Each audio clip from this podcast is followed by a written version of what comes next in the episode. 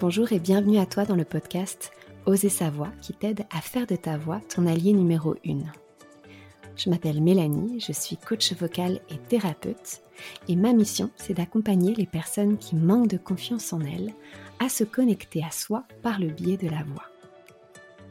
Ici, je te partagerai toutes mes connaissances autour de la voix, que ce soit de la technique vocale, mais tu comprendras qu'à mes yeux, la voix c'est beaucoup plus profond que de la technique vocale, ça touche à l'être.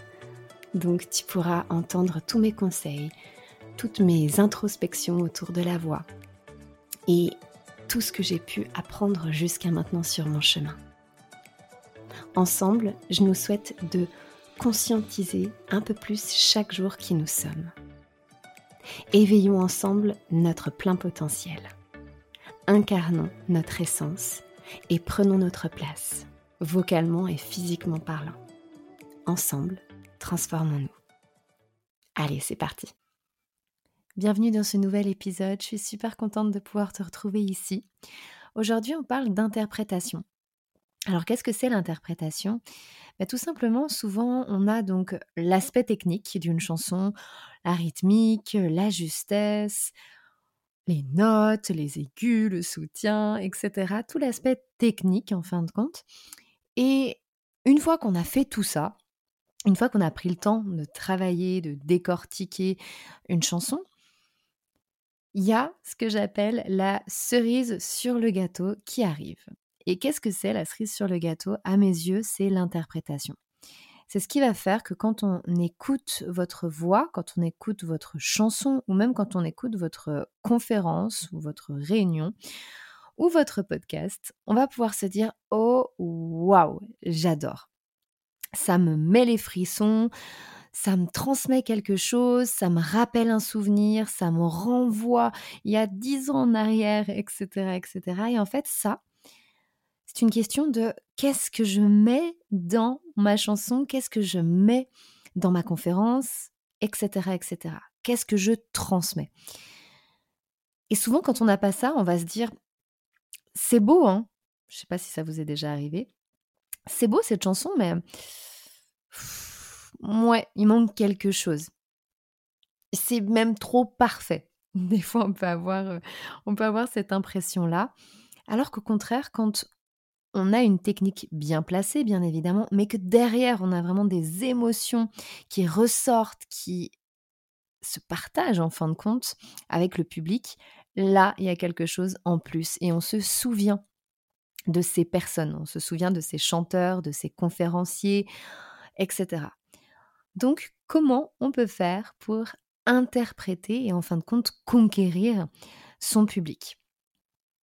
Alors à mes yeux, la manière la plus simple, je trouve, que j'ai pu découvrir, que j'ai pu apprendre, eh bien, c'est de pouvoir prendre votre chanson ou votre réunion, votre conférence, etc. Ça dépend de votre projet, de votre désir. Et de pouvoir en faire des sous-parties. Par exemple, je vais prendre l'exemple d'une chanson, mais c'est valable pour tout autre projet, vous l'aurez compris. Donc au niveau de la chanson, je prends mes paroles. Donc vous imprimez les paroles, vous avez les paroles sous les yeux, et partie par partie, vous allez le reprendre. Donc, le premier couplet, vous le lisez et ok, qu'est-ce que j'ai envie de mettre dans ce couplet? Est-ce que c'est de la colère? Est-ce que c'est de la tristesse? Est-ce que c'est de l'espoir? Est-ce que c'est de la joie? Et vous notez. Ensuite, la partie suivante, qu'est-ce qu'elle réveille chez moi? Qu'est-ce que j'ai envie de transmettre à mon public? Là, c'est de la colère. Ok, mettons de la colère. Le couplet d'après, qu'est-ce que j'ai envie de transmettre? Qu'est-ce que j'ai envie de partager? Qu'est-ce qui fait sens pour moi? Ah bah là, c'est de la joie. Allez, mettons de la joie, etc. Et vous faites toute votre chanson de cette manière-là. Vous allez décortiquer votre chanson afin d'avoir une trame émotionnelle. Quand vous chantez votre chanson, vous devez pouvoir suivre cette ligne directrice. Et ça va vous aider à mettre les émotions au bon endroit. Donc ça se crée, ça se plus vous allez le faire, plus ça va être facile, mais au moins ça vous donne une trame, un petit peu comme une pièce de théâtre. On sait que ça commence par de la joie, au milieu, il y a de la tristesse et à la fin, il y a la morale avec de l'espoir, par exemple. Bah là, c'est exactement pareil pour une chanson. Une fois que vous avez votre trame émotionnelle, bien évidemment, vous pouvez rentrer encore plus en profondeur dans le détail de vos émotions. Et pour ça, je vous propose deux outils. Soit vous vous servez de votre propre émotion, donc de votre propre vécu, de votre propre histoire. Moi, je trouve que c'est très thérapeutique. Je suis plutôt de cette team-là. Donc, le but, ça va être de vous faire une bibliothèque émotionnelle. Alors, qu'est-ce que j'entends par bibliothèque émotionnelle? Bah, C'est-à-dire que quand je dois chanter un couplet en colère, par exemple, eh bien, j'ai un souvenir dans mon histoire qui est associé à la colère quand je dois faire de la tristesse, j'ai un souvenir qui est associé à de la tristesse, un souvenir réel que j'ai vécu dans mon histoire, etc., etc. Pour la joie, il y a tel souvenir que j'ai vécu qui va être associé à la joie. Et en fin de compte, ça va rajouter encore plus le côté euh, réaliste dans vos interprétations.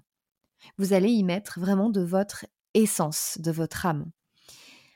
Et je trouve ça absolument magnifique quand on arrive à faire ça parce que c'est en premier très thérapeutique et en second, on se sent comme libre, libéré et en fin de compte, on se sent vibrer quand on fait ça. Bien évidemment, ça reste un entraînement petit à petit que vous pouvez faire, que vous pouvez tester, voir si c'est quelque chose qui vous plaît, quelque chose qui vibre pour vous. Mais en tout cas, c'est une magnifique solution, un magnifique outil que je vous invite fortement à découvrir. Et vous avez le deuxième, euh, la deuxième team, on pourrait l'appeler comme ça. Et la deuxième team, c'est celle qui ne préfère pas forcément aller dans sa propre histoire, mais qui va plutôt, en fin de compte, créer un personnage. Et c'est ce personnage qui va vivre les émotions de la chanson. Donc en fin de compte, vous créez de faux souvenirs. Ce sont des souvenirs que vous n'avez pas vécus, mais ce sont les souvenirs de votre personnage scénique. Il y a des personnes qui apprécient faire cela et je trouve que c'est très bien aussi. C'est une autre méthode de travail. Parfois même les deux peuvent se combiner, les deux peuvent aller ensemble. Par exemple, une fois, je me souviens, j'ai dû jouer, donc quand je faisais de la comédie musicale pendant mes études, j'ai dû jouer une pièce de théâtre. Je devais jouer une jeune fille qui était devenue mère et qui s'était fait bannir en quelque sorte par sa famille. Donc elle se retrouvait dans la rue. Elle ne savait pas comment elle allait faire pour évoluer dans ce contexte-là. C'était quelque chose que je n'avais jamais vécu, donc je ne pouvais pas réellement aller chercher dans mon histoire. Donc ce que j'ai fait, c'est que là, dans ce cas-là, oui, j'ai créé un personnage, ça m'a beaucoup aidé, parce qu'en fin de compte, ben, derrière ce personnage, je pouvais y mettre ce que je voulais. Donc quand c'est comme ça, je vous invite, pourquoi pas, à créer un personnage, à créer du coup des souvenirs pour ce personnage, etc. Par contre, quand c'est quelque chose où vous vous sentez assez proche quand on a des chansons par exemple où c'est de l'espoir, c'est des ruptures amoureuses, c'est voilà des choses que vous avez pu connaître. Eh bien, servez-vous de votre histoire. Tentez les deux pour voir un petit peu ce qui vous convient. Là où vous vous sentez le plus à l'aise, parce que c'est toujours pareil, le plus important, c'est que vous, vous puissiez vous sentir à l'aise pour pouvoir transmettre un maximum de qui vous êtes quand vous êtes sur scène, que ce soit encore une fois pour chanter, pour parler. C'est toujours la même chose. On veut voir qui vous êtes. Et c'est votre identité, votre personnalité qui va venir toucher, qui va faire qu'on va se dire waouh, je me souviens de cette personne.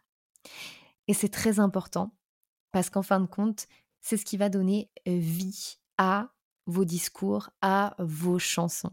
Donc je vous invite vraiment à utiliser, à tester, à expérimenter ces deux exercices pour pouvoir mettre encore plus en lumière votre interprétation et qui vous êtes.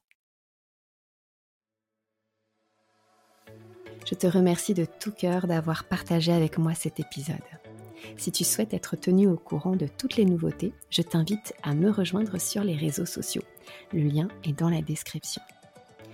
Si tu as apprécié ce que tu as entendu et que tu souhaites le partager autour de toi, c'est avec joie que je t'invite à le faire.